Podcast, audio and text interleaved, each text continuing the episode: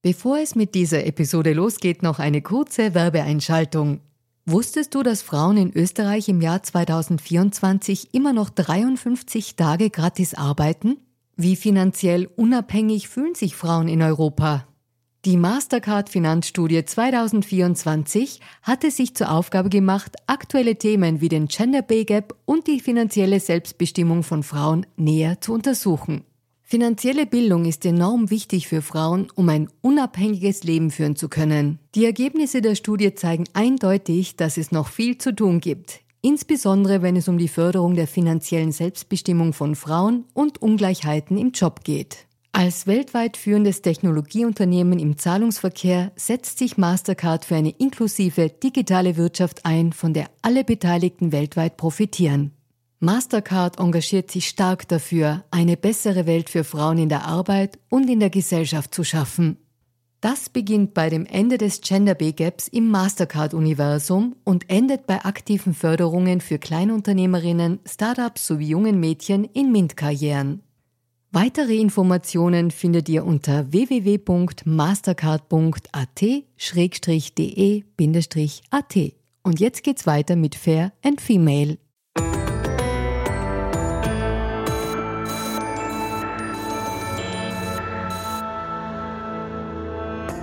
Hallo ihr Lieben, herzlich willkommen bei Fair und Female, dem Gesellschaftspodcast der kleinen Zeitung.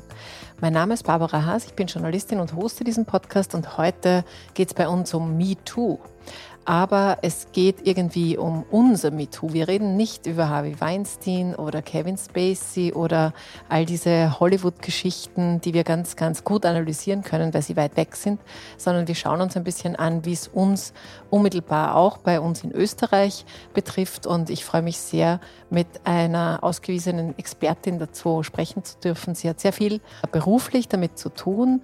Sie ist Anwältin und zwar Arbeitsrechtlerin. Herzlich willkommen, Dr. Katharina Körber-Riesack. Hallo und vielen Dank für die Einladung. Liebe Katharina, es war circa vor einem Jahr, da wurde berichtet in unseren Medien, MeToo ist endlich in Österreich angekommen. Und ausschlaggebend dafür war in dem Fall ein Posting von einer Regisseurin, die Katharina Mückstein, hat über sexuelle Übergriffe und überhaupt über diese Film- und ja, eigentlich Filmszene berichtet. Das hat dann große Wellen geschlagen und viele hunderte Zuschriften hat sie bekommen. Daraufhin wurde sozusagen diese MeToo-Diskussion wieder, muss man ja eigentlich eher sagen, in Österreich aufgerollt. Und da ist auch dann einiges entstanden, über das können wir vielleicht noch sprechen, aber vielleicht so zum Anfang, was mich in Österreich immer ein bisschen wundert, ist, was macht man denn mit all diesen Erfahrungsberichten, wenn sie doch meistens in der Anonymität bleiben? Ja, also ich finde es ähm, interessant zu sagen, dass 2017 MeToo bei uns angekommen ist, weil also MeToo beschreibt ja das Phänomen, das unangenehme Phänomen von äh, sexuellen Übergriffen im Arbeit, am Arbeitsplatz, wo eben typischerweise ein Machtgefälle herrscht. Ähm, und das ist natürlich nicht 2017 bei uns angekommen, das gibt es seit Urzeiten. Äh, dass man darüber redet, ist vielleicht jetzt angekommen und zwar außerhalb quasi einer gewissen Bubble auch darüber redet. Ähm, dass es weiterhin anonym bleibt oder dass, dass viele sich nicht wirklich ähm, nach außen trauen. Und die angesprochene Filmbranche, finde ich, ist da ganz, äh, ganz bezeichnend. Er hat sicher einfach mit der Angst vor, ich sag mal, wirtschaftlicher Vergeltung zu tun. Also mit der Angst, nachher keine Rollen mehr zu bekommen, nicht mehr besetzt zu werden, nicht mehr äh, dabei sein zu können, in irgendeiner Form quasi auf eine schwarze Liste zu kommen, weil man vielleicht schwierig ist oder weil man eben äh, zu dem Thema outspoken ist. Und äh, ich glaube, da merkt man genau, dass das Phänomen gibt es, weil es wirtschaftliche Abhängigkeit gibt. Keine Frau lässt sich freiwillig sexuell übergriffig behandeln, ähm, sondern das wird halt hingenommen part of the game quasi in bestimmten Branchen, aber eigentlich nach meiner Erfahrung in fast allen Branchen, ähm, weil man wirtschaftlich abhängig ist. Also es ist ganz einfach, weil ich, weil ich rollen will, weil ich einen Job brauche, weil ich um meinen Lebensunterhalt angewiesen bin. Ähm, das sind einmal die ganz, die ganz äh, quasi ausschlaggebenden harten Kriterien. Und ein zweites Kriterium ist Scham und Ängste, die, die dann weiter auch in den Reputationsbereich gehen. Da reden wir vielleicht nachher noch drüber. Aber warum das gerade am Arbeitsplatz oder in anderen ähnlichen Situationen, wo es Machtgefälle gibt, liegt ja daran, dass einer halt quasi die wirtschaftliche Gestaltungsmacht hat. Und das sind halt die Superstars, die Produktionsfirmen, wenn wir jetzt bei der Filmbranche bleiben und halt nicht die einzelnen SchauspielerInnen oder sonstigen weiblichen äh, Personen, die dort halt am Set sind. Übrigens, es werden auch Männer belästigt, meistens halt auch von Männern, muss man sagen. Ja. Aber nur, dass wir das vielleicht ganz am Anfang einmal klarstellen. Äh, die meisten Fälle sind wirklich Frauen, äh, die hier Opfer sind, aber es gibt auch belästigte Männer, nur die werden dann halt auch zu 99,9 Prozent von Männern belästigt. Also die Täter sind tatsächlich fast alle also, männlich. Also reden wir jetzt mal ganz kurz branchenunabhängig einfach davon, dass, dass Dort, wo Macht und Geld ist, sind mehrheitlich Männer in Charge. Und aus dem heraus entwickelt sich dann dieses, dieses Ungleichgewicht. Also ich meine, beim Film, ich komme ja nicht vom Film, aber beim Film denke ich mir, ist es schon auch ganz oft so, welche Geschichten werden erzählt. Also wenn halt immer, keine Ahnung, die nackte weibliche Leiche und die Kommissare. Also wenn das immer so schön auseinander dividiert ist, dann castet man dementsprechend, dann ist diese Rolle schon mal ja oft nicht so stark dort. Also hat es auch mit dem Inhalt zu tun oder ist es wirklich systematisch ein, ja, kann man eh nur sagen, patriarchales System, das sich halt dann nimmt, was man gerne hätte? Hm, es sind jetzt so viele Ebenen angesprochen, so klug angesprochen, muss ich schauen, was ich, wie ich es auseinanderdrösel. Also das Patriarchat ist sicher ein Thema. Ich habe vor kurzem eine Diskussion gehabt im privaten Bereich mit einem Chirurgen, ein bisschen älteres Semester schon, kam mir in der ganzen Begegnung weder sexistisch vor, noch in irgendeiner Form an, unangenehm. Äh, ein sehr respektvoller Mann, seine Partnerin irgendwie dabei, die auch eine tolle Frau war. Und als es dann um das Thema Gendern ging, kamen mir Sachen entgegen, wo ich mir gedacht habe, also er hat wirklich wörtlich gesagt, das Patriarchat existiert nicht mehr. Frauen, die ein Problem haben, weil sie nicht vorkommen in, in der Sprache, die haben einfach ein Selbstwertproblem und die sollen sich nicht so anstellen. Und wenn sie sich so anstrengen würden wie wir Männer, dann hätten sie auch was erreicht. Und da habe ich mir gedacht, wow, ja, ein intelligenter Mann, ja, ein studierter Mann, einer, der mir vorher nicht irgendwie als per se Ur Urzeitmensch aufgefallen wäre, äh, angesprochen auf Gender-Thematiken komplett, also wirklich in, in, in einer anderen Welt daheim. Und das ist jetzt, da hat er noch gar nichts mit Übergriffigkeiten, die ich ihm natürlich nicht unterstelle, ähm, zu tun, sondern da merkt man einfach so, es gibt wirklich die Überzeugung und das offensichtlich unter Männern das Patriarchat sei Geschichte, auch wenn alle Fakten, alle, alle Daten dagegen sprechen. Ja, wir sehen es am Gender Pay Gap, wir sehen es an der Repräsentation von Frauen in Führungsrollen. Da sind wir ja in einem, in einem Promillbereich, wenn es um die ganz hohen Positionen geht, um die Aufsichtsratschefinnen und die Vorständinnen, die kann man immer noch an einer Hand abzählen. Ähm, nicht, dass da nicht viel passiert in letzter Zeit, aber es passiert halt von einem Niveau von null quasi, geht es jetzt aufwärts und man kann die kleinen Erfolge feiern, aber bei gleicher Repräsentanz oder dass das Patriarchat vorbei wäre, sind wir halt einfach nicht. Ja? Und ich glaube, das ist so etwas, das ist eine Realität, der sich manche gar nicht stellen wollen. Ja. Also ich merke das in Diskussionen immer wieder, die sagen, naja, bitte, Frauen sind doch jetzt überall, Frauen sind doch jetzt so laut und Frauen kommen dauernd mit MeToo und mit, und das kann einen Ruf ruinieren und so. Also wir sind jetzt so in einer Art, was ist das, eine Art Gegenbewegung ein bisschen gegen jedes Form, jede Form der Repräsentanz und des Aufbegehrens wird mit einem, jetzt ist aber auch mal gut, jetzt höre ich ja nur noch Frauen, Emanzipation, Feminismus, MeToo, können wir jetzt mal wieder vernünftig werden oder wenn man sich jetzt die Niederösterreich-Debatte zum Gendern anschaut und den normal denkenden Menschen, ich meine, da kommen jetzt so Jetzt sind wir, glaube ich, in einer Phase des Ganzen, wo tatsächlich Stimmen von Frauen lauter werden, wo Stimmen auch von Männern für Frauen lauter werden, ähm, jüngere Generation beispielsweise, ja, und, und wo es jetzt so einen Gegentrend gibt, der wirklich unangenehm zum Anschauen ist, den ich ehrlicherweise fast mit, mit Mitleid ein bisschen zur Kenntnis nehme mit diesen Menschen, die offensichtlich gar nicht merken, wie die Zeiten sich geändert haben. Ja, also die, die einfach nochmal versuchen, noch weiter zurück ins Patriarchat zu rollen und das halt jetzt irgendwie auch ungebremst zeigen. Wir hatten ja vorher so eine Phase von Political Correctness, wo man es halt einfach umschifft hat, elegant. Ja. Und, und jetzt ist es wirklich so angetriggert, das System immerhin, das ist ja ein Fortschritt, dass es sich jetzt irgendwie schon auch verbal und auch sonst wieder zur Wehr setzt. Jetzt ist auch mal gut. Ja. Und dabei, es hat ja noch nicht mal angefangen. Aber was ich schon spannend finde, also den Trend oder diese Bewegung, das stelle ich auch fest. Und ich bleibe noch einen Moment bei der Filmbranche, weil da gab es unlängst die Verleihung vom österreichischen Filmpreis. Da hat auch Marie Kreuzer in ihrer Rede das angesprochen. Marie Kreuzer, muss man vielleicht dazu sagen, Regisseurin von einem Film, der auch sehr in die Kritik geraten ist. Corsage heißt der Film und da ist diese ganze Causa Florian Teichtmeister dahinter. Aber darum ging es gar nicht bei ihr und ihrer Ansprache. Sie hat nochmal auf diese große MeToo-Problematik hingewiesen und hat da auch Beispiele genannt. Aber eben, und deswegen komme ich nochmal auf das Anonymisierte, nämlich anonymisierte Beispiele, aber sehr harte. Also, dass ein Regisseur sich als Penis-Double quasi zur Verfügung stellt, weil das andere war ihm nicht echt genug und, und irgendwer onaniert vor einer Maskenbildnerin und lauter so Dinge. Und ich war jetzt am Wochenende bei einer Veranstaltung, bei unserer eigenen Veranstaltung, das war am Bogusch, so eine Weinkost, wo halt viele verschiedene Menschen waren, unter anderem auch Schauspielerinnen. Und jetzt sage ich es auch anonym, weil ich habe es ja nicht mit ihr abgesprochen, aber habe mit ihr, mit einer Schauspielerin darüber gesprochen. Und die meinte halt, na ja, aber das ist halt das, das eine, das war vielleicht gar nicht so und da habe ich was anderes gehört und wieso bringt man da jemanden in Verruf, wobei man noch einmal, das ist, da ist kein Name genannt worden, öffentlicherweise. Also das ist sozusagen so ein branchensubkutanes Dilemma jetzt, wo ich mir denke, warum ist der Reflex gleich da, dass wenn man es nicht nied- und nagelfest machen kann, dann, dann ist man dann gilt sozusagen die große Unschuldsvermutung. Ist das jetzt von mir naiv? Nein, nein, nein, das ist Aber genau du bist der ja, Punkt. Du bist ja Anwältin. Das, also über das rede ich dauernd. Also auch schon in einem anderen Podcast, der gerade erschienen ist, irgendwie über die Unschuldsvermutung. Also das sind alles reflexartige. Das, das, das, spielt in das rein, was wir vorher besprochen haben. Und das gibt es halt nicht nur bei Männern, sondern das gibt es natürlich auch bei Frauen. Ja, das, dieses re reflexartige Wegreden, Kleinreden, sich eigentlich gar nicht damit konfrontieren wollen, was da eigentlich alles passiert oft wahrscheinlich eh wissend, dass da mehr passiert, ja, als man jetzt ausspricht.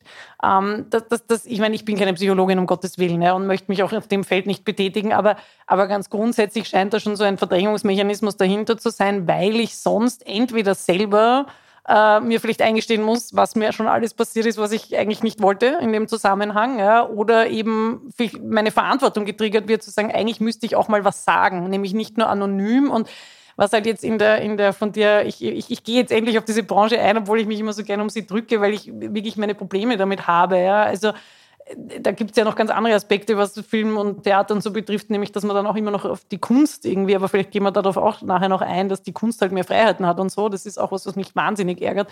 Aber ähm, ganz grundsätzlich ist das natürlich schon ein Phänomen, das man dort vielleicht besonders beobachten kann, weil äh, SchauspielerInnen oft sehr outgoing äh, Personen sind und, und ich auch mitgekriegt habe, dass zum Beispiel gerade wenn man im Ensemble oder vielleicht auch wenn man einen, einen gemeinsamen einen Film produziert, so Dynamiken entstehen und Gerüchteküche, die man vielleicht aus normalen Bürobetrieben auch kennt, ist dort halt immer gleich noch viel spannender und, und, und, und das liegt vielleicht ein bisschen wirklich in der Natur ähm, äh, des Schauspielertums, weiß ich nicht, ja, aber kommt mir vor. Und dort ist natürlich in Wahrheit auch ein sich wegdrücken vor der Zivilcourage, ja, und zwar auf allen Seiten. Ich möchte das jetzt gar nicht immer nur auf der betroffenen Seite oder auf der Seite von SchauspielerInnen, die halt in diesem System auch noch irgendwie bestehen müssen und, und sich beweisen müssen, ähm, sondern natürlich auf der Seite der Arbeitgebenden. Ja. Das ist vollkommen klar, dass dort eigentlich die Verantwortung ist. Und wenn, wenn du jetzt den Fall Teichtmeister nochmal ansprichst, ich habe mich ja dazu relativ prononciert und mehrfach geäußert in mehreren Medien, ähm, was mich dort eigentlich am, am meisten ärgert, und das hat eine Freundin zu mir gesagt, sie hat gesagt, schau, im Endeffekt sind das ja alles keine juristischen Debatten, weil ich gesagt habe, schau, das Burgtheater, das argumentiert jetzt, na ja, sie hätten ja nicht entlassen können und äh, Theaterarbeitsgesetz und was auch immer, das war ehrlicherweise alles Quatsch, aber egal.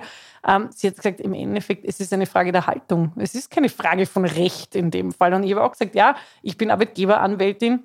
Ich bin dauernd mit, mit, mit, also zum Glück nicht mit ähnlichen Fällen wie dem, aber halt mit, mit Fällen, wo Unternehmen auf Arbeitgeberseite Risikoentscheidungen treffen müssen. Ja, riskiere ich die Beendigung, riskiere ich sie nicht? Ja? Und es gibt keinen Fall, gerade bei fristlosen Entlassungen, wo man einem Arbeitgeber, einer Arbeitgeberin sagt, so, das ist 100 Prozent, das funktioniert, das machen wir so. Sondern es ist immer ein Risiko. Ja. Geschäftsführungshandlungen sind immer Abwägen im Risiko.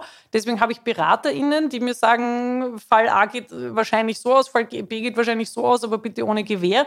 Und da muss ich Entscheidungen treffen. Das ist ja Managementverantwortung. Ja. Und auch Burgtheater-Geschäftsführer sind GmbH-Geschäftsführer. Die sind nicht nur Künstler ja, und künstlerische Leiter. Die haben auch eine Verantwortung nach dem GmbH-Gesetz. Und die haben, weil sie mit Steuergeldern hantieren, auch eine Verantwortung gegenüber dem Steuerzahler im Endeffekt. Endeffekt. Ja. Und, und da sich dann einfach aus allem rauszuwinden und sagen, das ist mir alles egal, diese ganzen Kategorien von Recht und Compliance und Risikoentscheidung und Managementverantwortung, das geht mir alles überhaupt nichts an. Ich bin Künstler. Das ärgert mich wahnsinnig, weil dann bleib Künstler und werd nicht Burgtheaterdirektor. Ganz einfach. Ja. Wenn du Künstler sein willst, dann werd nicht GmbH-Geschäftsführer, sondern mach einen Künstlerjob. Ja. Und da, da ist halt schon, also und der Kunst verzeiht man es so leicht, wenn ich das jetzt noch sagen darf. Ja. Ich habe zum Beispiel im Fall Teichtmeister war ich auch mal in einer Talkshow eingeladen und da sagt dann ein Kulturkritiker, der auch an dieser Sendung teilgenommen hat, sagt halt im Vorfeld, große Kunst wird am Abgrund geboren. Und ich denke mir, das ist einfach so, wir haben das so verinnerlicht, weil wir damit auch verzeihen, quasi auch den großen Künstlern, was immer das ist, ja, ähm, dass sie halt, dass man ihnen mehr quasi Freiheit, noch das Recht zu brechen, sich zu nehmen, was sie wollen ja, und so weiter einräumt, als man das jetzt vielleicht dem Straßenbahnfahrer von nebenan einräumt. Ja. Und das, finde ich, ist einfach eine, eine falsche Überhöhung der Kunst. Und das sage ich als große Kunstfreundin, als große, ich bin wirklich ein, ein, ein, ein großer äh, Genieß, eine große Genießerin von Kunst in jeder Form. Ja. Und, und ich habe höchsten Respekt vor KünstlerInnen. Aber, aber trotzdem äh, spielt sich das nicht in einer Parallelwelt ab, sondern wir sind trotzdem in einem Rechtsrahmen und dort sind auch echte Menschen tätig und auch wenn sie in andere Rollen schlüpfen, haben sie auch echte Gefühle und haben auch echte Rechte ja, und nicht nur auf der Bühne, sondern vor allem im echten Leben und dieses sich drücken ja, und dieses nicht in die Verantwortung nehmen von, von Personen und das dann zum Beispiel damit, na ja, Künstler, weiß man eh, wie die sind oder so, ja, zu rechtfertigen, das finde ich gesellschaftlich ganz schwach und ich finde, das darf man nicht mehr durchgehen lassen. Ja. Ja, das ist ja äh, sozusagen diese alte Geschichte, Werk und Künstler zu trennen, was man halt dann auch speziell in diesen, ja, in diesen KünstlerInnenkreisen halt dann irgendwie leichter tut, weil da habe ich halt ich finde, das ist bei, bei Autoren oft so, bei Regisseuren. Natürlich tut man sich als jemand, der vielleicht mal Fan war von, also jetzt sage ich einfach als Betrachterin, Fan war von diesem Autor oder eben von diesem Regisseur, von diesem Schauspieler, tut man sich natürlich schwer in der Abgrenzung, weil was sagt es denn quasi dann auch über mich aus, wenn ich, kann ich dem dann noch also keine Ahnung. Ich kann zum Beispiel nicht mehr Michael Jackson hören aus dem Grund, dass er sich so verhalten hat, wie er sich verhalten hat. Und da muss man Abstriche machen. Und vielleicht ist da die Debatte einfach noch ein bisschen schwieriger zu führen. Aber das finde ich jetzt für, für mich als normale Konsumentin schwierig. Wenn man es aber in einer gesellschaftlichen Diskussion dann genauso führt, das sehe ich irgendwie auch problematisch. Ein, ein kurzer Einschub noch zum Burgtheater, nur falls das nicht alle mitverfolgt haben. Also du hast ganz klar sozusagen dem Burgtheater und damit auch den Chefs sozusagen die Verantwortung gegeben, zu sagen, man hätte reagieren müssen, frühzeitiger reagieren müssen in diesem Anstellungsverhältnis mit dem Florian Teichtmeister. Aber wo wir schon bei Fans sind, ziehe ich ein anderes Thema kurz vor. Wir sind im Juli dieses Jahres. Ende Juli finden zwei große Konzerte in Wien statt von der Band Rammstein. Und Rammstein ist in den letzten äh, Wochen, muss man sagen, oder vor allem der, der Leadsänger Till Lindemann sehr in Kritik geraten. Und das ist auch so ein Fall, der extrem unterschiedlich sozusagen gesehen und auch diskutiert wird. Also in Wien muss man vielleicht noch dazu sagen, sind schon über 100.000 Konzerttickets verkauft, die auch nicht weiterverkauft wurden. Und vorgeworfen wird ihm ausgelöst äh, von einer Besucherin, die das auf Instagram publik gemacht hat, mehrere Dinge. Also es geht von sexuellen Übergriffigkeiten über ein, ein regelrechtes Casten von jungen, sehr jungen Mädchen und Frauen, also nur bis maximal 25 Jahre, die für diese Konzerte, für Aftershow-Partys und für Zwischenshow-Partys sozusagen hinter die Bühne geholt wurden und wo es dann auch zu, man weiß nicht, ob es K.O.-Tropfen sind, aber jedenfalls können sich diese Frauen an vieles nicht mehr erinnern und eben ausgelöst durch dieses Posting. Und dann war aber die öffentliche Diskussion ganz ähnlich wie alle anderen dieser Diskussionen, nämlich es gilt auch die Unschuldsvermutung. Man muss erst mal beweisen, was da überhaupt ist. Und, und das interessiert mich jetzt rechtlich, da gibt es jetzt in Berlin eine große Anwaltskanzlei, die mal flächendeckend alle Medien sozusagen mal gemaßregelt hat und ähm, wo, wo man natürlich auch merkt, also okay, Medien ist noch das eine, aber diese Einzelpersonen, denen wird jetzt natürlich auch Druck gemacht. Und da würde mich jetzt einfach auch deine, deine rechtliche Einschätzung interessieren, weil gesellschaftlich wird sozusagen ganz ähnlich verhandelt wie Fälle davor. Ja. Ja, das ist ein schwieriges Thema. Rammstein spielt sich ja in, in der freien Wildbahn ab. Also niemand zwingt einmal grundsätzlich jemanden auf dieses Konzert zu gehen, niemand zwingt jemanden ein Fan zu sein. Ja, ähm, das ist jetzt überhaupt keine Wertung, sondern das ist einfach ein anderes Thema als im Arbeitsverhältnis. Im Arbeitsverhältnis muss ich hingehen. Ich muss meinen Lebensunterhalt verdienen. Wenn ich nicht zur Arbeit komme, dann wäre ich gefeuert, quasi, ja, ganz einfach gesagt. Und das ist jetzt ein Bereich, den der gesetzlich auch nicht wirklich geregelt ist. Weil das Arbeitsrecht ist ja geregelt. Wir haben ja zumindest Regelungen gegen sexuelle Belästigung und Rechtsfolgen, dann Schadenersatz und so weiter. Wir haben Institutionen, die sich um das institutionell kümmern, die Gleichbehandlungsanwaltschaft, die Gleichbehandlungskommission, die sehr niederschwellig sind, die kostenlos sind, die sehr erfahren sind, die Opfer vertreten. das haben wir alles in dem Bereich gar nicht, weil die Rammstein-Fans, die weiblichen, ähm, sind einfach Privatpersonen, ja, oft sehr junge Menschen. Man weiß ja aus eigener Erfahrung, dass man, wenn man jünger ist, vielleicht ein höheres irgendwie Idolisieren auch irgendwie gegenüber Bands und so ähm, hat. Das heißt, das ist auch so ein, ein, ein, Sturm- und Drangalter noch, wo man halt wirklich dann auch lebt für eine Sache und so weiter. Und das kann man ja diesen jungen Mädchen überhaupt nicht vorwerfen, sondern ist ein Teil der Entwicklung. Und das haben ja junge Burschen auch. Also, dass sie halt irgendwie auch von irgendwas große Fans sind und vorher wahrscheinlich auch von Rammstein. Ähm, und ähm, das heißt, es ist so ein, ein, ein, in Wahrheit ungeregelter Bereich. Das heißt, wir haben nur die allgemeinen Grenzen, also Strafrecht, ab wann halt ein Übergriff dann wirklich eine Vergewaltigung ist oder ein sexuelles Ausnutzen von Minderjährigen oder was immer dann halt jetzt hier an Straftatbeständen in Frage kommt. Ich bin keine Strafrechtlerin, aber gibt es einen relativ eingeschränkten Kanon eigentlich nur. Ja. Ähm, und das heißt, diese, diese, diese jungen Frauen sind nicht vorgesehen vom Gesetz zur Schutz, also dass sie irgendwie einen Schutz besonders genießen. Ja? Auch nicht vor irgendeiner Art von sexueller Ausbeutung, weil auch wenn es nicht strafrechtlich relevant ist, kann es ja trotzdem gegen irgendwie ein, ein ein Moralempfinden auf jeden Fall verstoßen, dass man halt diese Fanlage, dieses Übermächtige, der Superstar mit Millionen verkauften Alben, den man irgendwie hochhält und idolisiert, ähm, und die junge, unerfahrene Person, die, die halt da irgendwie dann wirklich unter die Räder kommt. Ja. Dieses Machtgefälle ist halt gesetzlich nicht wirklich irgendwo nicht irgendwo beschrieben. Ja. Das heißt, diese jungen Frauen sind tatsächlich auf die allgemeinen Rechtsschutzinstrumente angewiesen das heißt, die haben auch keine Gleichbehandlungsanwaltschaft, die sie gratis vertritt oder so. Die sind halt jetzt auf Crowdfunding oder auf persönliche Gelder angewiesen, damit sie sich überhaupt einmal anwaltlich irgendwie beraten können. Ja, das ist einmal schon ein wirtschaftliches Machtgefälle. Man weiß, wie reich Rammstein wahrscheinlich sind, ja, aufgrund äh, des Erfolges. Und die können sich natürlich super teure Anwaltskanzleien leisten gegen die ich per se jetzt auch nicht sagen will, aus einem anwaltlichen Berufsverständnis, jeder darf einen Anwalt haben, aber jeder, muss, jeder Anwalt muss halt für sich auch wissen, was er vertritt. Sagen wir es mal ganz, ganz allgemein. Ja.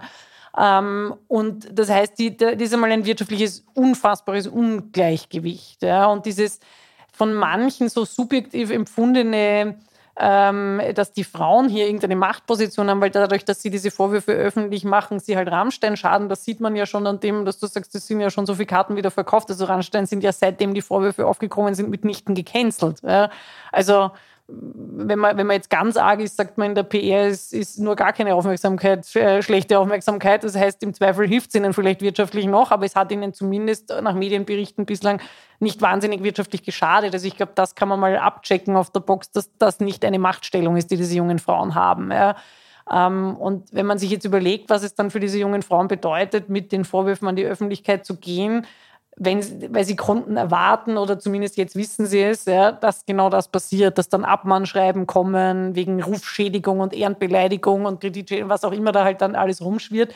Und jetzt aus meiner Branche sprechend, gerade Medienanwälte sind nicht gerade zimperlich, wenn es dann darum geht, wirklich sehr harte Schreiben zu schicken. Wie viel sie von dem dann wirklich durchsetzt, ist eine andere Frage. Nur den Horizont hat ja diese junge Frau nicht, ja, dass das vielleicht alles halb so äh, heiß gegessen wird, wie es gekocht wird. Das weiß sie nicht, das kann sie nicht wissen. Dazu braucht sie selber einen Anwalt und zwar, oder eine Anwältin und zwar eine gute, die das auch erklärt. Und dann braucht sie ein gewisses trotzdem Risikobewusstsein, um zu sagen, nein, ich kann das beweisen im Zweifel, ja, weil rechtlich passiert ja das, das. Die Unschuldsvermutung heißt ja nicht, dass ich erst sagen darf, wenn jemand strafrechtlich verurteilt ist, dass er was gemacht hat. Das ist ja Quatsch. Ja? Also Medien dürfen jetzt nicht schreiben, der verurteilte Straftäter Deichtmeister, weil er ist nicht verurteilt. Ja? Der Prozess ist irgendwie immer noch nicht, hat immer noch nicht stattgefunden, sondern es, man kann halt sagen, es gilt die Unschuldsvermutung, der mutmaßliche, manche Sachen hat er eingestanden, anderes wissen wir noch nicht. Ähm, aber jemand, der selber betroffen ist, der selber ein Erlebnis gemacht hat, ja, der gesagt, ich bin dorthin verschleppt worden, ich kann mich an nichts erinnern und dann lag der auf einmal auf mir drauf. Ich glaube, das war ja einer der, der, der Geschichten, die, die es gibt. Ähm, die, natürlich darf ich das sagen. Ja. Das Einzige, was mir halt passieren kann, und das darf man nicht unterschätzen, ist, dass ich halt dann geklagt werde von irgendeinem Rammstein-Anwalt und das dann halt beweisen muss. Ja. Nur in dem Fall ist halt meine Aussage auch ein Beweis. Ja. Und dies nicht per se, das ist ein sehr wichtiger Beweis. Ja. Also, wo, wo man sich rechtlich vielleicht ein bisschen zurückhalten sollte, ist Hörensagen weiter verbreiten, wenn man keine eigenen Wahrnehmungen hat. Aber gerade die, die eigene Wahrnehmungen haben, die sind natürlich mitnichten davon abgehalten, durch die Unschuldsvermutung ihre eigenen Wahrnehmungen zu schildern. Das wäre ja ein perverses System. Das ist auch das, was mich in der öffentlichen Debatte immer so ein bisschen ärgert, dass das dann eben gerade also ich habe auch einige Rammstein-Diskussionen gesehen im deutschen Fernsehen, im österreichischen Fernsehen und ich war, ich konnte keine von denen fertig schauen, weil es mich wirklich äh, wütend gemacht hat, auf welchem Niveau wir dort diskutiert wird. Ja? Also nämlich gerade wenn dann Männer leider meistens als Diskussionsteilnehmer ja, irgendwie anfangen mit, naja, ist ja noch nichts bewiesen. Und ich glaube, einer hat sich wirklich, ein, ein Anwaltskollege hat sich wirklich hingesetzt, das war auch bei Puls 4 oder so, und er hat gesagt, na, so wie die ausschauen, hätten wir eh keinen Caster gebraucht. Wie wahrscheinlich ist es, dass die gecastet wurden, so wie die ausschauen? Das sagt er. Ich meine, das muss man sich vorstellen. Welches unterirdische Niveau haben wir da erreicht, ja, wenn quasi eigentlich der Missbrauch weitergeht, indem irgendein alternder Strafverteidiger sich hinsetzt und einer jungen Frau abspricht, äh, attraktiv genug zu sein, um von Rammstein missbraucht zu werden. Also das sind einfach, das sind einfach Mechanismen quasi noch am Werk und leider halt auch in unserer Branche, äh, die, die, die unfassbar sind. Ja, und wo man manchmal irgendwie das Gefühl hat, man fängt bei Adam und Eva an, Menschen Persönlichkeitsrechte zu erklären. Ja, und gerade einem Strafverteidiger brauche ich die strafrechtliche Dimension hoffentlich nicht erklären. Ja, der ist natürlich beruflich gewohnt, Leute zu verteidigen und mit allem, was er hat, reinzugrätschen. Das ist halt auch der, nur man muss halt überlegen, ob man jetzt jemanden verteidigt oder ob man sich in eine öffentliche Talkshow setzt, äh, wo, wo das Thema halt abstrakt oder sagen wir mal weiter diskutiert wird und wo er nicht der Verteidiger jetzt von, von Rammstein ist. Ja. ja, das ist, also die Passage habe ich gar nicht gehört, aber ich habe auch einige Diskussionen dazu gehört. Was mich jetzt überrascht hat, war, dass die eigene Wahrnehmung ist ein Beweis. Also, weil das, äh, das ist ja auch unmittelbar gleich aufgekommen. Auch bei diesen Dutzende haben sich ja in der Rammstein-Causa gemeldet, quer über quasi den ganzen Kontinent. Und die Debatte dazu war aber dann, ja, okay, dann sollst du mal beweisen, ob diese blauen Flecke wirklich eine Fremdeinwirkung sein können oder ob du dich nicht irgendwo ankaut hast. Und das, was du jetzt aber sagst, ist, die eigene Wahrnehmung, das eigene Erleben ist auch sowas wie ein Beweis. Habe ich das naja, jetzt falsch die Aussage verstanden? darüber vor ja. einem Gericht als Zeugin oder als Partei in einem Zivilverfahren ist natürlich ein Beweis und äh, nachdem das halt wir haben ja im, im, wir haben ja im, also im Zivilverfahren, im Strafverfahren auch das Unmittelbarkeits, den Unmittelbarkeitsgrundsatz. Das heißt, Personen, die entweder als Zeugen oder als Parteien in Frage kommen, müssen unmittelbar vom Gericht aussagen, damit das Gericht sich unmittelbar einen Eindruck machen kann, wie glaubwürdig es diese Person findet. Ja, und wenn eben Aussage gegen Aussage steht, muss im Endeffekt ein Gericht entscheiden, wen es für glaubwürdiger hält. Ja. Aber das heißt ja nicht, dass ich per se die Aussage einer Frau, dass sie missbraucht wurde, vergewaltigt, geschlagen, was auch immer, ähm, für unglaubwürdig halte. Also das wäre ja irre. Auch kein Gericht würde das so handhaben und würde mal per se einer, einer Person die Glaubwürdigkeit absprechen, weil da, dafür brauche ich konkrete Anhaltspunkte. Ja. Glaubwürdigkeit absprechen kann ich in einem Verfahren jemandem, wenn er sich in starke Widersprüche verwickelt oder wenn es andere Sachbeweise gibt, die die Aussage halt irgendwie für unglaubwürdig. Aber ein Gericht würde in einer Beweiswürdigung nicht einfach sagen, so ich glaube dieser Person nicht. Ja, aber das finde ich schon spannend, weil das ist ganz oft das, was passiert. Ja, also in der das, öffentlichen das, Debatte. Ja. ja, in der öffentlichen. Also ich meine, dass ich will nicht, dass unseren ganzen Polizeiapparat oder, oder andere Anlauf, Anlaufstellen vielleicht nicht, aber bleiben wir mal bei einer unmittelbaren Anlaufstelle.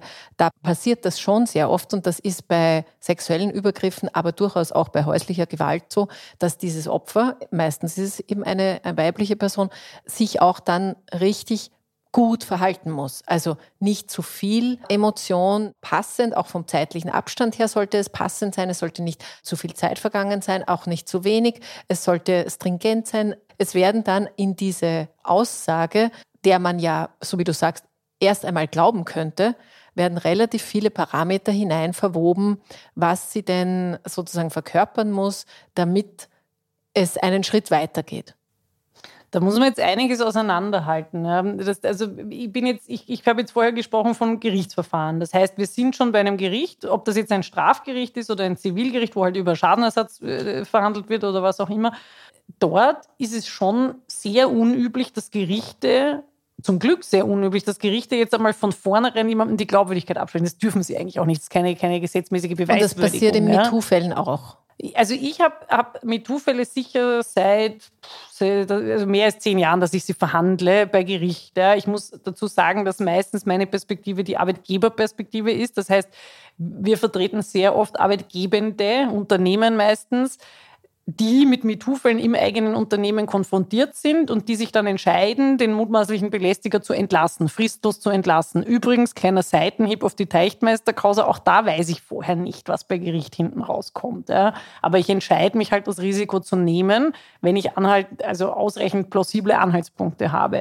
Und da hat sich schon in meiner Wahrnehmung extrem viel getan. Ja. Vielleicht kann ich einen kurzen Schwenk zurückmachen. 2005 haben wir, also 2005 musste man aufgrund äh, europäischer Gesetzgebung auch in Österreich Bestimmungen in das Gleichbehandlungsgesetz aufnehmen, ähm, die eben eine Penalisierung von sexueller Belästigung vorsehen. Ja, also keine, Strafe zahlen. Na, ke, ja, zahlen, aber halt, also es sind zivilrechtliche, es sind keine, keine strafrechtlichen Konsequenzen. Natürlich kann eine sexuelle Belästigung, wenn sie entsprechend weit geht, bis hin zu auch dem Strafgesetzbuch unterliegen. Aber ich habe vor kurzem in einer Diskussion mit einem Strafrechtler festgestellt, dass die Hürde für strafrechtliche Übergriffe sehr, sehr hoch ist. Also ein reines äh, an, den, an den Hintern greifen oder eine blöde Bemerkung reicht eben noch nicht anscheinend. Ja, das ist eben schon, da gibt es dazwischen einen großen Bereich, wo man sagt, das ist eigentlich schon ähm, sehr, sehr übergriffig, aber der ist halt nicht strafrechtlich, der wird wirklich nur in Anführungszeichen zivilrechtlich sanktioniert. Ja. Das heißt, da gibt es auch keine Staatsanwaltschaft, die ermittelt oder so, da muss die Person selber aktiv werden, die belästigt wurde. Aber das einmal quasi nur als, als Seitenarm. Aber jetzt haben wir 2005 dieses Gesetz bekommen und ich, hab, ich, kann, ich kann mich live erinnern, ich war damals Assistentin am, am Institut für Arbeitsrecht. Ja, und dieses Gesetz kam und es wurde natürlich diskutiert. Das ist ja auch das Schöne auf Universitäten, dass man einen breiten Diskurs pflegt zur Sache. Der wurde dort auch gepflegt. Aber gerade diesen Tatbestand der sexuellen Belästigung, damit haben sich so viele so schwer getan. Also da wurde dann immer blöd gescherzt. Wenn ich es jetzt sehr positiv formuliere, waren es blöde Scherze. Ja, ich bin mir beim einen oder anderen nicht sicher, ob nicht innerlich ein bisschen das Gefühl hatte, das sollte wirklich so sein. Ich weiß noch, wie dann gesagt wurde, naja, sexuelle Belästigung wird eben als definiert auch als ein unerwünschtes äh, Verhalten. Ja, und das hat man dann sehr überhöht, dieses Kriterium von unerwünscht, und hat gesagt, naja, dann ist ja der erste Griff frei, da weiß ich ja noch nicht, dass es unerwünscht ist. Und hat dann gesagt, haha, die Freigriffstheorie haben wir gerade geprägt. Ja. Das hat natürlich keinen Eingang in irgendein Lehrbuch gefunden, das war offensichtlich ein Scherz, aber es waren nicht blöde Scherze. Ja. Und man hat aber irgendwie vor allem gemerkt, dass man mit diesen, also an diesen Scherzen hat man gemerkt, dass viele nicht umgehen konnten damit, dass das jetzt auf einmal überhaupt penalisiert sein soll, dass das überhaupt ein Thema ist im Gesetz. Das hat viele schon einmal total, total abgeschreckt. Ja. Und seitdem hat sich extrem viel getan und eigentlich auch schon vor MeToo und seit MeToo sicher noch mehr, dass bei Gerichten, bei den Arbeitsgerichten, wo ich mich halt hauptsächlich aufhalte, es tatsächlich eine Art Zero Tolerance Policy gibt. Ich habe kein einziges Verfahren erlebt, kein einziges in all den Jahren, wo ein Richter oder eine Richterin, beide Geschlechter, in irgendeiner Form den Opfern nicht geglaubt haben.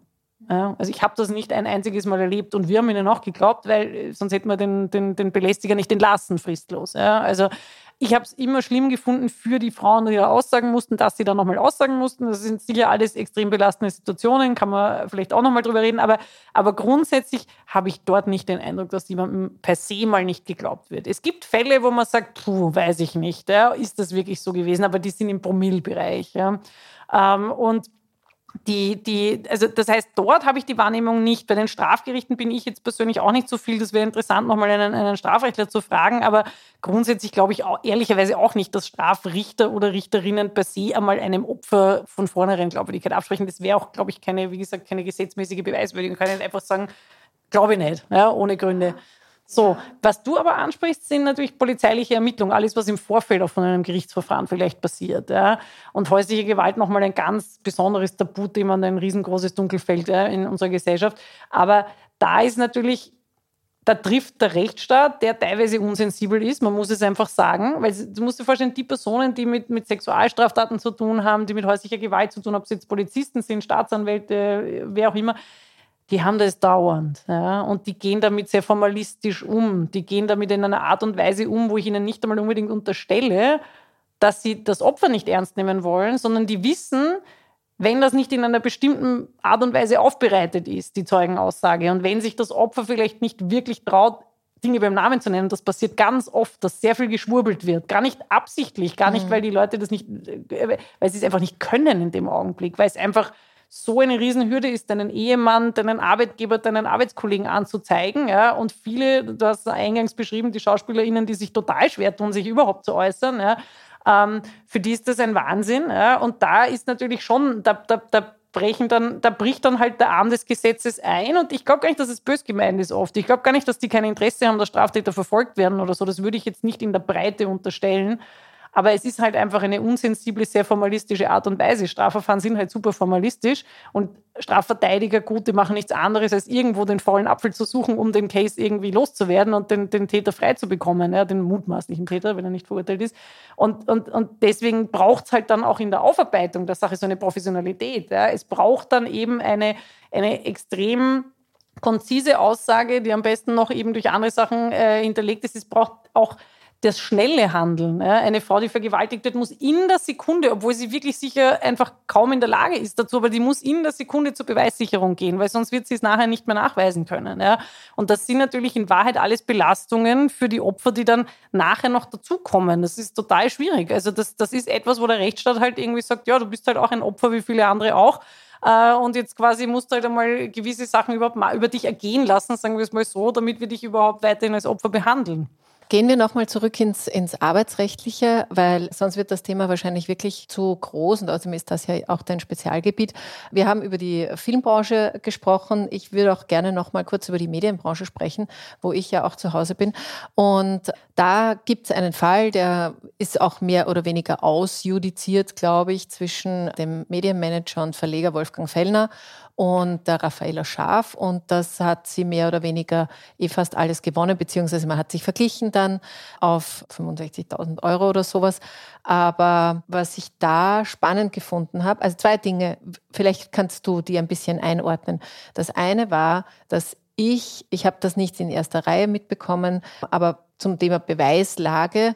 Sie war irgendwie verkabelt und hat deswegen sozusagen Audioaufnahmen sammeln können, gar nicht absichtlicherweise, aber hat sie dann trotzdem gehabt. Das war sozusagen der Beweis dafür, dass es schon wahr war, was sie behauptet hat und nicht das, was Fellner behauptet hat, nämlich alles erstunken und erlogen. Und dann wurde sie von einem Anwalt vertreten, der eben auch äh, für die Kronenzeitung arbeitet und in der allgemeinen Diskussion wurde ganz oft auch in der Branche natürlich der, der eigentliche Case so ein bisschen auf die Seite geschoben und man sagt, na ja, gut, aber da will ja nur die Kronenzeitung dem Fellner irgendwie sozusagen ans Leder und das ist halt jetzt sozusagen Pass pro Toto, aber das ist ja eigentlich wurscht, weil nur die zwei sind da und war dann eh nicht so, aber man hat schon irgendwie so das Gefühl, da wird die Frau, um die es ja eigentlich geht, fast ein bisschen aufgerieben in diesem quasi medienpolitischen Hickhack, was ja am Ende auch wiederum nur ein Wegducken vor Wahrheiten ist, weil dann hat man halt eine Strategie dahinter,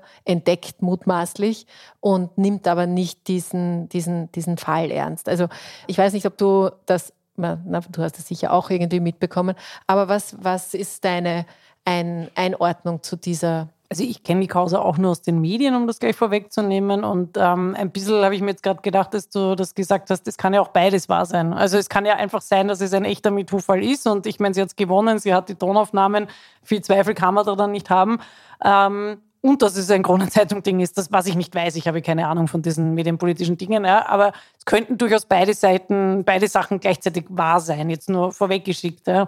Ähm, ich habe den Fall auch wahnsinnig spannend gefunden, weil ich einerseits äh, mit einer gewissen, wie soll man sagen, Befriedigung wahrgenommen habe, dass sich dass das Thema durchaus einmal durchexerziert wird, nicht wegverglichen wird, nicht irgendwie ähm, unter den Teppich gekehrt wird und dass es eigentlich festgestellt ist, das, was passiert ist. Ja. Ich glaube, es gibt hier wieder Aufhänger für Verdrängungsmechanismen. Den einen hast du genannt, dass alle sagen, ja, da geht es eigentlich nur um Krone gegen Fellner, als ob das irgendeine Relevanz dafür hat. Es ja, hat ja niemand gesagt, die Kronenzeitung hätte ihn gezwungen, den Herrn Fellner das zu sagen oder zu machen, was er gemacht hat. Also das ist eigentlich ein schlechtes Ablenkungsmanöver, wenn man das so sieht. Ähm, das andere Thema ist natürlich, dass hier halt glaube ich, ein bisschen die Empörung deswegen nicht so groß war, nämlich die, die dann wirklich zu gesellschaftlicher Veränderung führen würde, wo er sagt, so auch politisch vielleicht mal, ich, dazu möchte ich nachher nämlich eh noch was sagen, was bei unseren Gesetzen vor allem, glaube ich, auch fehlt noch, ja, ähm, dass irgendjemand sich auch in die Verantwortung genommen fühlt und sagt, puh, schauen wir mal bei uns hin oder haben wir auch so Themen oder sowas. Ja, ich glaube, das ist ja alles nicht wirklich passiert in meiner Wahrnehmung, weil man halt es alles so schön auf die ungustiöse Person Wolfgang Fellner schieben kann. Ja? Und das, der stellt sich halt zur Verfügung quasi als der ekelhafte Täter, der wahrscheinlich ist. Ja? Kann man jetzt nach der Verurteilung wohl sagen, dass er, dass er übergriffig war. Ähm, und dann sagen alle, ja, es ist halt ein Einzelfall, das ist halt der, ja, da haben wir eh schon immer alle gewusst, der ist nicht ganz sauber oder was auch immer. Äh, hoffe, ich kriege jetzt keine Post von seinem Anwalt. Aber, aber da, da kann man es ganz schön irgendwie so auch ein bisschen von sich wegschieben und sagen, ja, bei uns, wir haben ja keine Wolfgang Fellners im Unternehmen. Ja, das ist ja schon ein besonderer Fall und gibt es nicht so oft. Aber das hat man halt bei Harvey Weinstein auch gedacht und dann kamen, ich weiß nicht, 480 andere, glaube ich, habe ich gezählt im ersten Jahr nach MeToo. Äh, und dann kam ja der, der Fox äh, News. Chef und so weiter. Also da, da, da, das, es sind halt keine Einzelfälle. Und, und ich glaube auch, dieses Wegrationalisieren, äh, also rationalisieren im Sinne von, dass man es irgendwie versucht, mit Argumenten irgendwie dann wieder von sich wegzuhalten ähm, und dieses nicht hinschauen wollen, das sehe ich, das sehe ich schon sehr stark. Nicht jetzt in der Medienbranche äh, besonders stark, sondern eigentlich in allen Branchen, ja, weil wir, weil wir natürlich in Wahrheit, glaube ich, alle eine Ahnung haben, was für ein Feld wir aufreißen, wenn wir es uns mal anschauen, auch im eigenen Unternehmen. Und ich bin ja so, ich mache das ja schon seit sehr vielen Jahren, dass ich immer wieder auch so quasi versuche irgendwie zu animieren im Rahmen halt meiner Kanäle, die ich habe, ja, das jetzt auf wissenschaftlichen Tagungen ist oder wenn ich eine Kolumne schreibe oder eben jetzt hier, zu sagen, was absolut fehlt, ja, absolut, und das ist aber, glaube ich, symptomatisch für unsere Verdrängungsmechanismen, ist Prävention. Wir haben das nicht. Ja. Also es gibt für, also wenn man das jetzt vergleicht, zum Beispiel im Arbeitsrecht, wir haben ja unfassbar viele Arbeitnehmerschutzvorschriften und die haben alle ihre Berechtigung. Keine davon ist irgendwie blöd. Ja. Wir, haben, wir haben technischen Arbeitnehmerschutz, dass Leute nicht von Gebäuden fallen, nicht gegen Glasscheiben rennen, gegen sich mit Infektionskrankheiten anstecken, äh, mit Chemikalien vergiften oder sonst irgendwas. Und das ist alles total berechtigt. In einer zivilisierten Gesellschaft soll es das alles geben und ist total wichtig, dass das auch durchgesetzt wird, dass Leute keine Arbeitsunfälle haben. Ja. Aber wir haben keine Präventionsbestimmungen gegen Belästigung und sexuelle Belästigung. Wir haben keine gesetzliche Bestimmung, die sagt, der Arbeitnehmer braucht ein Schutzkonzept dagegen. Und der Arbeitgeber braucht Schutzkonzepte gegen jede Form im technischen Arbeitnehmerschutz. Gegen jede Form von irgendeiner Gefahr brauche ich ein Schutzkonzept. Aber gegen sexuelle Belästigung gibt es das nicht, weil wir das gesetzgeberisch als Gefahr noch gar nicht erkannt haben. Diese Gefahr der sexuellen Belästigung, die sich statistisch ja belegen lässt. Ich habe jetzt gerade ein, ein, Buch gelesen, wenn ich jetzt noch wüsste, wie es heißt, irgendwas die unsichtbaren Frauen oder das unsichtbare Geschlecht, glaube ich, ja, in dem hauptsächlich eigentlich Daten aneinandergereiht werden. Ja, das, ist ja, das heißt unsichtbare Frauen. Die unsichtbare, genau, von, von, einer englischen Journalistin mit einem spanischen Namen. Ja, genau. genau. genau. Und, äh, und das ist so wahnsinnig, wenn man das eigentlich nochmal liest ähm, erstens mal die Anzahl von sexuellen Übergriffen im, Arbeitlich, also im Arbeitskontext, wobei da sagt sie, sind witzigerweise ganz wenig Daten vorhanden. Es gibt ganz viel Daten über sexuelle Übergriffe in öffentlichen Verkehrsmitteln weltweit, weil das offensichtlich in sagen wir mal, äh, anderen Ländern, die nicht so einen, nicht ganz so sicher sind wie, wie, wie unseres, und das sind wahrscheinlich die meisten, ein Riesenthema ist, ja, dass Frauen in Bussen und an Bushaltestellen vergewaltigt werden. Ja. Dazu gibt es Daten und zu sexuellen Übergriffen am Arbeitsplatz gibt es weltweit ganz wenig aussagekräftige Daten. Da sieht man mal, was das für ein dunkles Feld ist, ja, dass das überhaupt nicht reported wird, dass das in keiner Form gemessen wird. Ähm, jetzt gibt es seit 2017 eben die AK hat eine Studie jetzt gemacht in, ähm, in den letzten Jahren und da gibt es schon sehr bemerkenswerte Ergebnisse. Aber wenn man das sieht, wie hoch der Anteil ist. Und wenn man es jetzt, ich kann es ja nur anekdotisch, ich mache ja keine Studien, aber ich sehe halt einfach, was bei mir am Schreibtisch landet und ich vertrete nicht alle Arbeitgeber von Österreich, sondern nur einen Bruchteil und ich sehe schon, was wir an Fällen haben. Ja. Dann, dann ist das ja eigentlich ein komplett blinder Fleck des Gesetzgebers. Ja. Diese Autorin hat in ihrem Buch ja irgendwie die Theorie und die finde ich wahnsinnig spannend zu sagen, naja, eben Patriarchat wieder, Männer machen Gesetze, Männer machen äh, irgendwie Regeln und konzentrieren sich auf Fälle, die sie selber betreffen. Jetzt sind halt Männer von sexueller Belästigung, homosexuelle Männer vielleicht mal ausgenommen oder Männer, die von Homosexuellen belästigt werden. Wie gesagt, auch ein kleines Feld, nur im Verhältnis zu, zu den Frauen. Die, denen passiert es halt nicht, die sehen diese Notwendigkeit nicht. Und ganz im Gegenteil, wenn man jetzt noch weitergeht, sie sehen eher vielleicht die Gefahr, dass sehr schnell jemand ruft, hey, Belästigung und sie dann selber irgendwie ja, ins, ins genau. Kreuzfeuer geraten. Aber was mich äh, dazu schon noch interessiert, ist äh, so ein bisschen die Konsequenzen.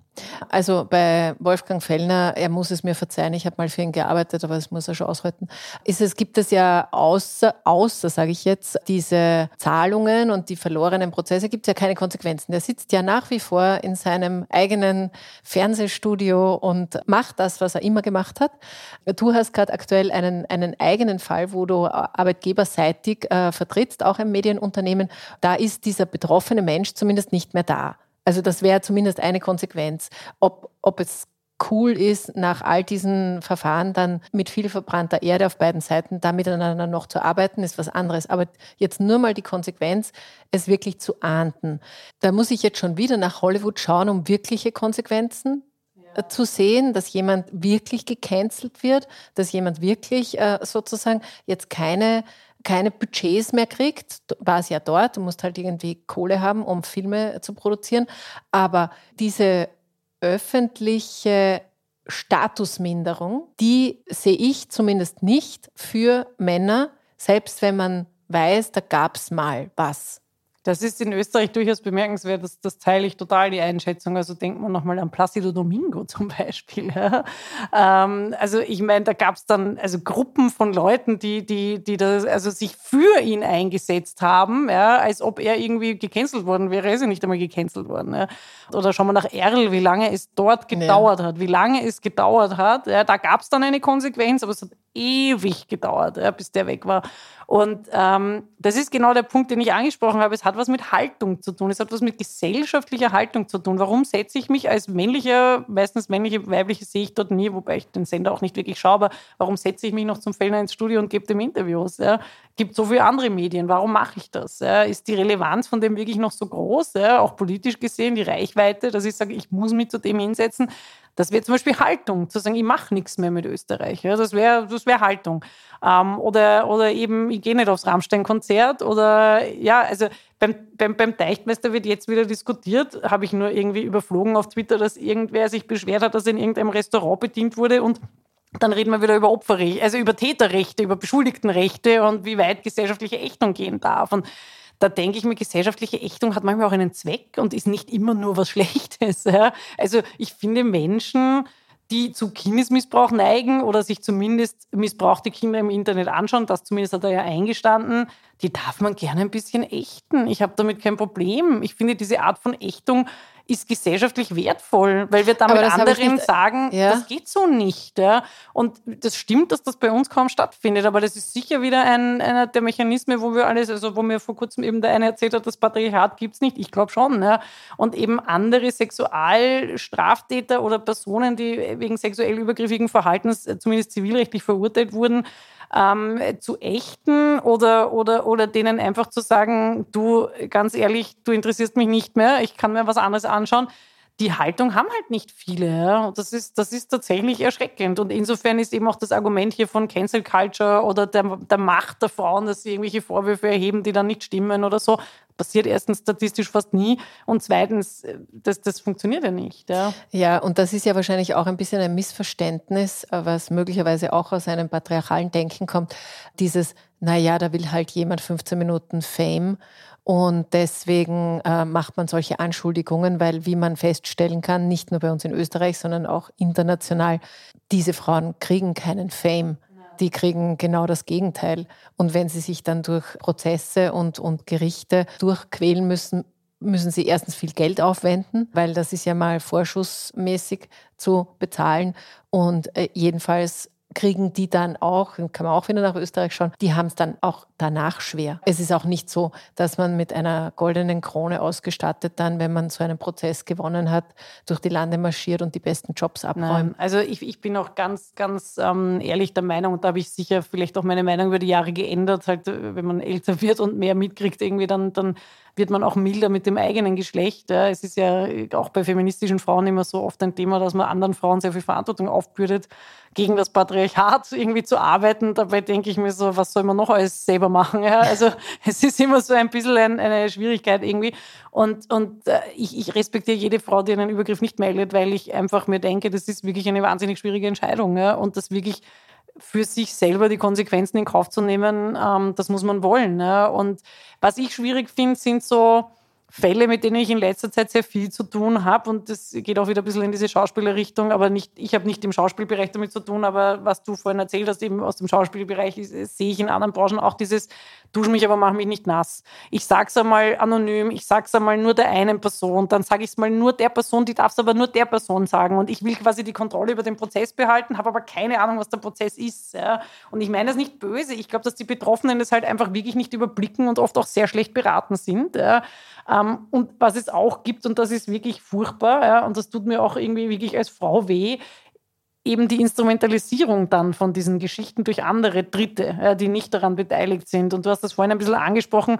Ich habe keine Ahnung, ob das so war bei, bei Krone und äh, Fellner und, und, und Frau Schaf. Ich habe keine Ahnung, ob sie instrumentalisiert wurde oder nicht. Ja.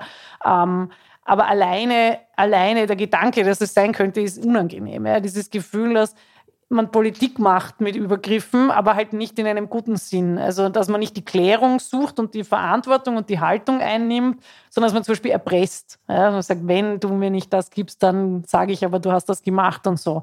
Das ist wirklich ein Verhalten, das ich, das ich, das ich zutiefst problematisch finde, weil es, glaube ich, der Sache im Ergebnis wirklich schadet. Also es ist besser, man sagt gar nichts, wenn man sich für das entscheidet, ja, oder man sagt und versucht sich jede Hilfe zu suchen, die es gibt. Und es gibt mittlerweile zum Glück sehr viel Hilfe, ja? mhm. zumindest gerade bei, bei, Übergriffen am Arbeitsplatz, ja? und geht dann diesen Weg. Und ich habe die Wahrnehmung, dass es heute schon so ist, dass man geschützter ist in diesem Weg, vor allem wenn man nicht öffentlich macht, ja? ähm, als früher. Äh, aber, aber dieses Dazwischen, so dieses nicht loslassen, das Thema, aber trotzdem irgendwie auch nicht dafür eintreten, das ist super schwierig, weil da wird so viel Schindluder. Man bleibt dann eigentlich in der Position der Missbrauchten, weil dann andere über einen bestimmen. Ja, weil dann andere sagen, jetzt machen wir das, jetzt machen wir das und Dings und die haben eine eigene Agenda dann manchmal. Das klingt jetzt alles total verschwörungstheoretisch, ja, aber das sind nein, nein, Themen, die ich tagtäglich sehe. Ja. ja. ich kann jetzt tatsächlich auch die Idee ein, aus einer betroffenen Perspektive, auch das kann ich nachvollziehen. Ja, klar. Zu sagen, also äh, quasi, ich, äh, ich habe nicht die Kohle, um, das, um da wirklich reinzugehen. Ich versuche mir noch Allianzen aufzubauen. Na, wie mache ich das? Ich muss es ja irgendwann irgendjemandem sagen. Ja. Aber dann, du hast schon recht, dann gebe ich das irgendwie aus der Hand. Also natürlich, um Gottes Willen, es soll nicht wie eine Verurteilung dieser Betroffenen klingen, sondern natürlich kann ich das total nachvollziehen, dass man es so macht, weil es einen halt auch nicht leicht loslässt wahrscheinlich. Ja?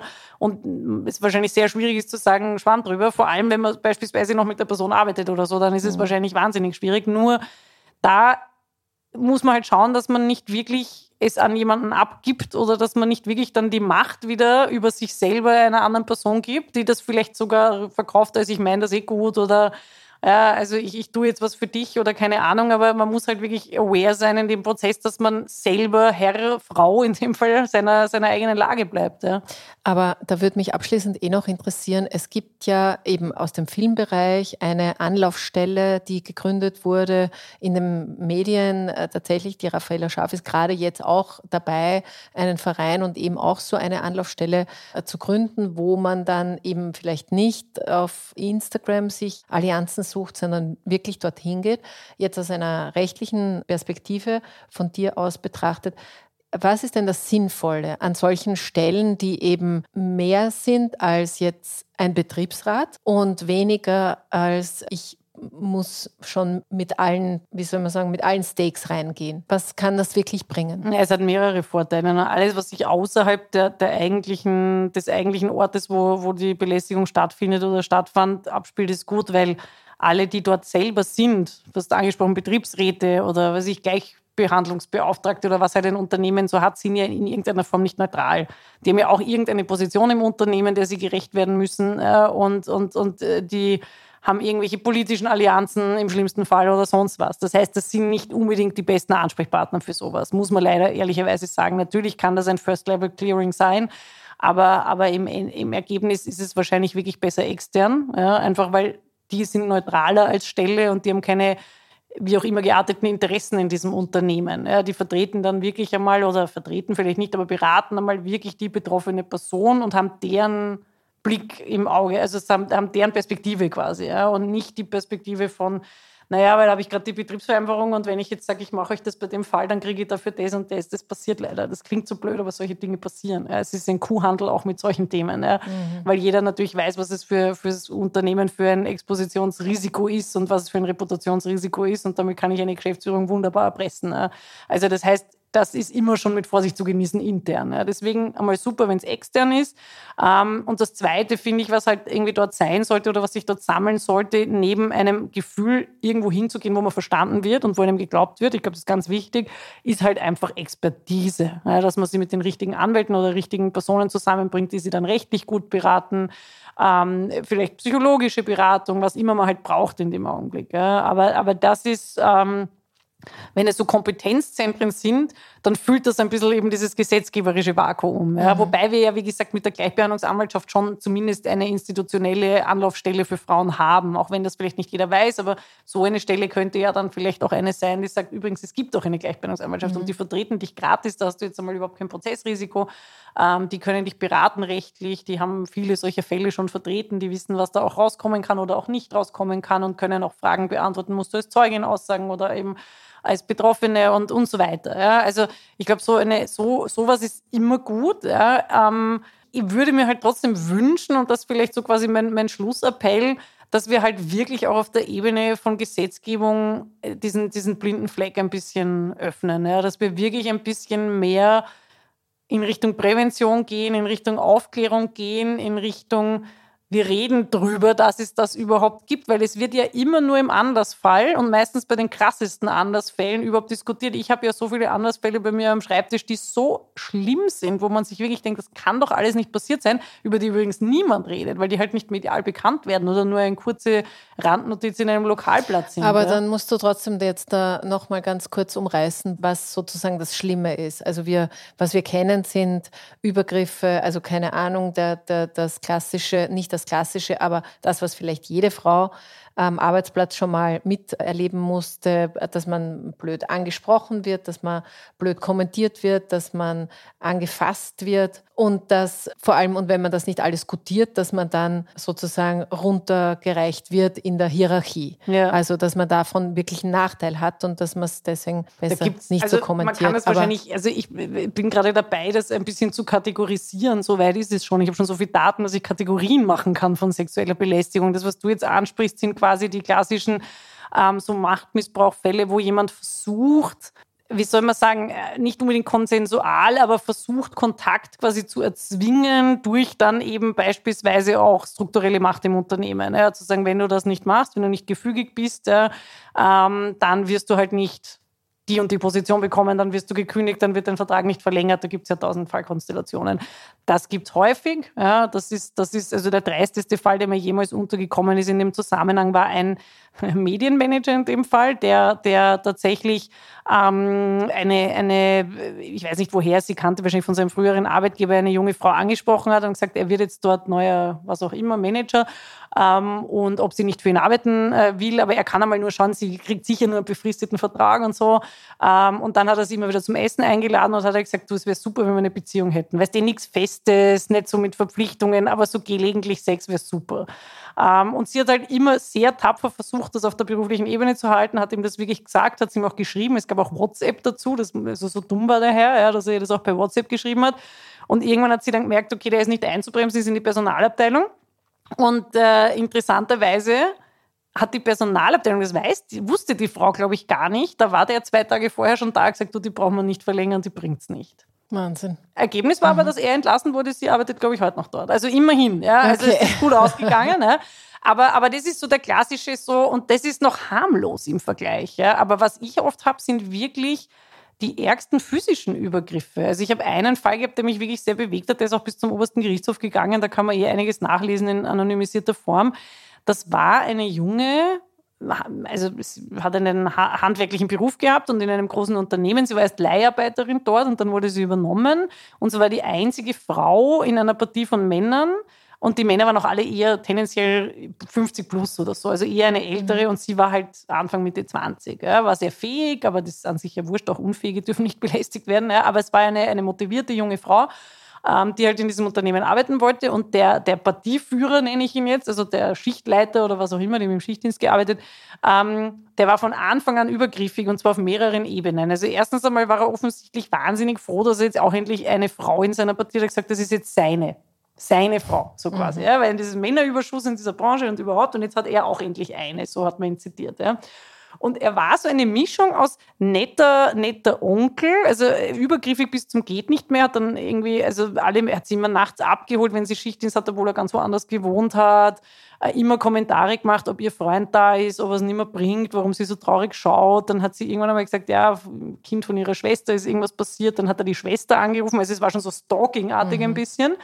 Ähm, und gleichzeitig hat er halt massivste sexuelle Übergriffe gemacht. Also er hat sie wenn sie auf der Leiter gestanden ist, hat er sie halt am Po gegriffen, hinten angeschoben. Der schlimmste Vorfall war tatsächlich der, wo sie am Boden lag, weil sie irgendwas arbeiten musste, irgendwas austauschen musste und er über ihr stand und sie halt das nicht gesehen hat und beim Aufrichten halt irgendwie den Schritt ins Gesicht gedrückt hat. Ja, und das waren, also, und äh, er hat sie, also sein, er hat sie nie beim Vornamen genannt, er hat sie immer Sautrampel genannt, das war ihr Name. Sie hat das auch ausgesagt bei Gericht, er hat gesagt, das war mein Name, er hat mich Sautrampel genannt. Ja.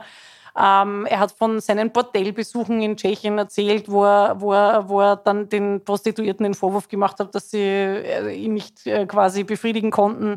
Er hat offensichtlich bei seiner Mutter gewohnt mit irgendwie knapp 60. Ja, ähm, und er, er hat, ähm, also was dann wirklich so der letzte Übergriff war, wo sie sich dann endlich irgendwie an den Arbeitgeber gemeldet, äh, gewendet hat, war, dass er sie bei irgendwas, was sie an einem Computer arbeiten musste, ging ihm zu langsam und er hat sie wirklich körperlich weggecheckt. Also so wirklich voll. Und sie war eine sehr zarte junge Frau und er so ein bisschen ein dickerer älter Mann. Und, und er hat sie dann so richtig weggecheckt und angeschrien. Ja, und, und das war dann wirklich auch noch ein, also nicht sexueller, sondern einfach ein, eine physische Attacke. Ja. Ähm, und das alles über einen Zeitraum von mehreren Jahren. Und sie hat dann, und nachdem die sehr disloziert gearbeitet haben, hat es der Arbeitgeber nicht mitbekommen. Mhm. Ja, und der direkte Vorgesetzte auch nicht weil das halt nicht mehr in der Schicht passiert ist. Und sie hat es dann irgendwann gesagt, endlich. Und dann wurde der natürlich sofort entlassen. Und das, das, das Schlimmste für mich war eigentlich dann vor allem dieses Gerichtsverfahren. Ich habe das nicht geglaubt, dass sowas sein kann. Der hat sich, also erst hat er die Gewerkschaft vertreten, die hat dann die Vertretung niedergelegt, interessanterweise. Und irgendwann ist es dann wirklich, ähm, also er hat dann einen Anwalt gehabt, der, muss man sagen, auch ein bisschen unangenehm war, muss ich ehrlich sagen. Und der hat, ähm, hat ihn wirklich mit so einer Vehemenz vertreten, dass wir dann einen Lokalaugenschein am Arbeitsort machen sollten. Und ich habe gesagt, wozu? Ich meine, wir können ja dort nicht mehr sehen, ob damals eine Belästigung. Na, das ist alles unplausibel, was sie erzählt. Und in der Quarantäneschleuse kann man sie gar nicht umziehen und das stimmt alles nicht und so. Richterin hat gesagt, okay, dann machen wir einen Lokalaugenschein. Und dann haben, haben wir wirklich diese arme Frau vorzeigen lassen müssen, wo sie da am Boden gelegen ist, als der über ihr stand. Der Mann war da auch, weil er war ja der Kläger, er darf ja da sein. Wir haben zwar abgesonderte Vernehmung beantragt, aber das Gericht wollte das nicht. Und, ähm, und der ist ja auch sehr auf die Pelle gerückt, weil bei so einem Lokalaugenschein gibt es ja keine Sitzordnung oder so, da stehen ja mhm. alle irgendwo rum. Und ich habe mich dann immer vor sie gestellt und ihn gebeten, ein bisschen Abstand zu halten, weil die arme Frau war schon völlig nervlich am Ende. Also man hat richtig gemerkt, die war physisch jetzt schon gezittert. Und ähm, und der, der Anwalt ist mir dann auch noch irgendwie, ist dann auch noch ungut geworden. Also es war alles, es war alles irgendwie sehr schlimm. Wir haben alles gewonnen zum Glück, ja, aber, aber da, da, haben, da gab es Aussagen von, von anderen Männern, die eben auch dort gearbeitet haben, insbesondere auch den Betriebsratsvorsitzenden. Das habe ich, das habe ich wie das Schlimmste gefunden der einfach als Leumundszeuge für ihn aussagen wollte, weil der Betriebsratsvorsitzende der Meinung war, der arme Mann hat jetzt seine Abfertigung verloren, das kann doch nicht sein. Und die hat das sicher alles erfunden. Ja. Ob, da da gab es zwar Zeugen, aber das war ihm alles egal. Und er hatte keine Wahrnehmungen, aber er hat sich hingerissen gefühlt zu sagen, dass er als Betriebsratsvorsitzender gehört habe, dass sie das nur gemacht habe, weil sie den Job dieses 30 Jahre älteren Herrn wollte. Was vollkommen absurd war, auch das Wahnsinn. Gericht gesagt hat, so ein Blödsinn. Ja.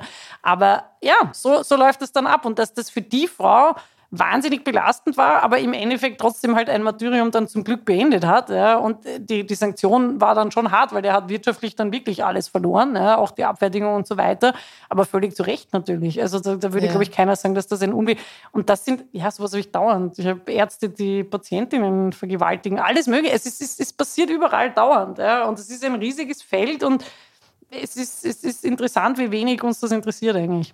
Also was ich mitgenommen habe, ist diese Präventionslücke, die wir haben, dass es die eigentlich nicht gibt, jetzt sozusagen auch in der Fürsorgepflicht für ArbeitnehmerInnen. Und wenn du aber mit deiner ganzen Erfahrung nochmal ganz kurz zum Anfang springst, wann, wann ist es echtes MeToo? Wo stehen wir denn da in der Debatte? Das würde mich noch interessieren. Also ich habe das Gefühl, es ist so, wie es zurzeit überhaupt, äh, glaube ich, gesellschaftlich ist, es ist sehr fragmentiert. Ja. Wir, haben, wir haben Bubbles, also Gruppen von Menschen, die sich aus dem einen oder anderen Grund für das Thema interessieren. Ja, natürlich in dem Fall vor allem viele Frauen, weil sie halt die Betroffenen sind. Ja. Ähm, aber auch Menschen, die sich so wie du beruflich mit dem Thema auseinandersetzen und, und ich auch und andere. Ähm, und bei, bei denen ist das Wissen sehr hoch und, und, und auch das Problembewusstsein sehr hoch. Ja. Und ich glaube, da würde keiner sagen, das Patriarchat existiert nicht mehr, weil wir wissen alle, dass es nicht stimmt. Ja. Ähm, aber wenn wir auf die breite Masse treffen, also auf die Menschen, die sich nicht schon lange oder aus persönlicher Betroffenheit oder aus persönlichem Interesse damit beschäftigen, habe ich das Gefühl, die Diskussion steht unterirdisch weit unten. Also das sind wir zu anderen Themen, sei es der Klimawandel oder irgendwas, alle in der breiten Masse schon deutlich besser informiert als zu dem Thema. Also mhm. da ist wirklich so ein, also da kriegt man Fragen gestellt und ich meine das nicht böse, ich, ich beantworte die Frage auch gern noch, noch, noch 150 Mal, ja, aber so, was darf man denn am Arbeitsplatz eigentlich noch sagen? Das sind so Fragen, die ich dauernd kriege. Was darf man denn noch sagen? Und ich sage immer äh, habituell, naja, wenn man sich die Frage stellen muss, sagt man es besser nicht. Also ganz, es ist so einfach. Es ja. ist gesunder Menschenverstand. Es hat mhm. nichts mit irgendwie äh, der Arbeitsplatz wird jetzt überemanzipiert oder Männer werden jetzt irgendwie über, äh, weiß ich nicht, ähm, überhart behandelt, aber das sieht man ja nicht. Ja? Und natürlich können sie über Arbeitsplatz Beziehungen haben, zwischenmenschliche und alle möglichen Dinge. Aber das, was halt im Alltag gilt, dass es halt konsensual sein muss, da muss halt ein Bewusstsein dafür sein, dass es in einer vertikalen Beziehung nicht konsensual sein kann im mhm. Wesentlichen. Ne? Und dann muss man halt Mechanismen und Garantien haben. Es gibt so gewisse Institutionen, die das aus anderen Gründen schon lange haben. Ja? Zum Beispiel in Banken dürfen sie nicht einfach mit jemandem eine Beziehung führen und am selben, in derselben Bankfiliale arbeiten wegen Vier-Augen-Prinzip und Gefahrenverhütung mhm. und so. Aber nicht wegen sexuellen Gefahren, sondern damit halt nicht irgendwelche Verbrechen geschehen oder irgendwelche Banken äh, um ihr Geld gebracht werden. Ja? Also, und solche Regelungen, also in den USA gibt es da schon viel mehr. Ja? Da gibt es auch für die verschiedenen Branchen schon viel mehr. Die angesprochene Filmbranche. Es ist ja interessant, dass sich in Hollywood durchaus äh, sehr namhafte Schauspielerinnen schon mit ihrem Namen und Gesicht vor die Kamera getraut haben und ganz konkrete Anschuldigungen gemacht haben. Und das hat ja auch zu vielen Verurteilungen geführt, kann man nicht sagen. Dass, und die sind auch nicht gecancelt worden, diese Frauen alle. Also sie drehen immer noch oder sind nicht irgendwie ähm, schlechter gestellt.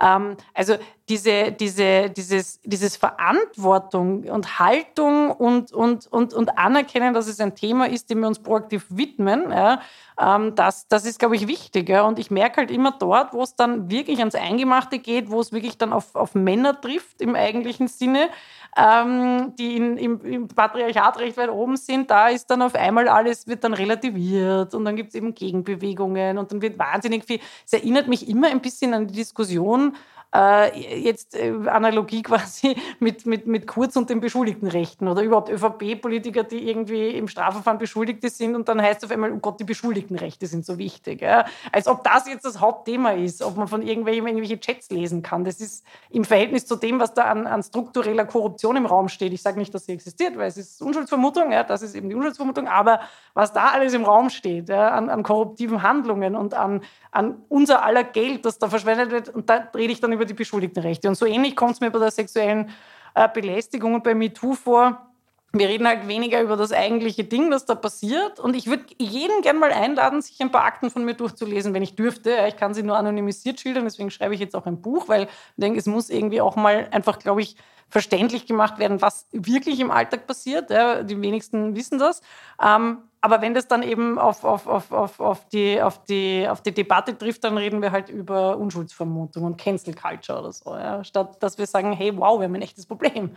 Ja, das, glaube ich, hat halt schon auch irgendwie damit zu tun, dass es, dass es schon spürbar ist, dass da auch Macht sozusagen weg ja, soll. Und das äh, passt natürlich niemanden zu den Chats. Nur, aber das wäre jetzt wieder Wobei eine eigene. Ich das tatsächlich, und das ist eine höchst persönliche Einstellung von mir, die muss man nicht teilen, ja, aber ich verstehe es bei Geld. Ich verstehe, dass Leute kriminell werden für Geld. Nicht, dass ich es bin, aber ich verstehe das Motiv mehr Geld haben ist immer besser als weniger Geld haben. Und Geld hat kein Marschall. Ja, und für manche gibt es halt keine Hemmschwelle, korrupt zu werden. Ja. Aber was ich nicht verstehe, ist die Anspruchshaltung, quasi durch rechtswidrige Handlungen, durch Brechen von Grenzen jemanden sexuell verfügbar zu halten. Das verstehe ich einfach nicht. Aber vielleicht kann ich das als Frau nicht verstehen. Ja? Das glaube ich, dass es das damit ist, äh, zusammenhängt. Also da, da, da kann ich nicht mal die Motivlage verstehen. Ja, anders als wenn es um Geld ja, geht. Ja, aber ich glaube, das ist, also ist jetzt auch vielleicht ein bisschen äh, küchenpsychologisch, aber vielleicht auch nicht, weil äh, das Patriarchat sagt halt schon, dass es, dass es ähm, eine gewisse Art von Besitzverteilung gibt und wenn Frauen quasi qua Natur zu diesen Besitzen dazugehören, dann ist es natürlich schön und fein für mich als Mann, wenn ich da zu möglichst vielen, möglichst direkten Zugriff habe und das relativ locker nehmen kann. Und wir müssen dann irgendwann nochmal reden über die Chats und warum die Frau Staatssekretärin Ed Stadler das gerne alles verbieten würde, dass niemand mehr irgendwas aus irgendwelchen Akten lesen kann. Was ja gar nicht funktioniert, aber gut. Aber das machen wir ein anderes Mal. Liebe Katharina, vielen herzlichen Dank, dass du da warst. Ich freue mich, wenn dein Buch erscheint. Ich hoffe, es ist ganz bald. Ja, ich auch. Dankeschön äh, für deine Expertise und danke euch auch fürs Zuhören. Ich äh, hänge natürlich alle diese neuen Anlaufstellen und auch sonst alle möglichen Dinge, also wirklich auch Stellen, wo man sich kostenlos erste Beratung und Information bei sexuellen Belästigungen, Übergriffen äh, holen kann, hänge ich auch dazu in die Shownotes und wünsche euch alles Liebe und vielleicht bis nächste Woche. Schöne Woche. Baba.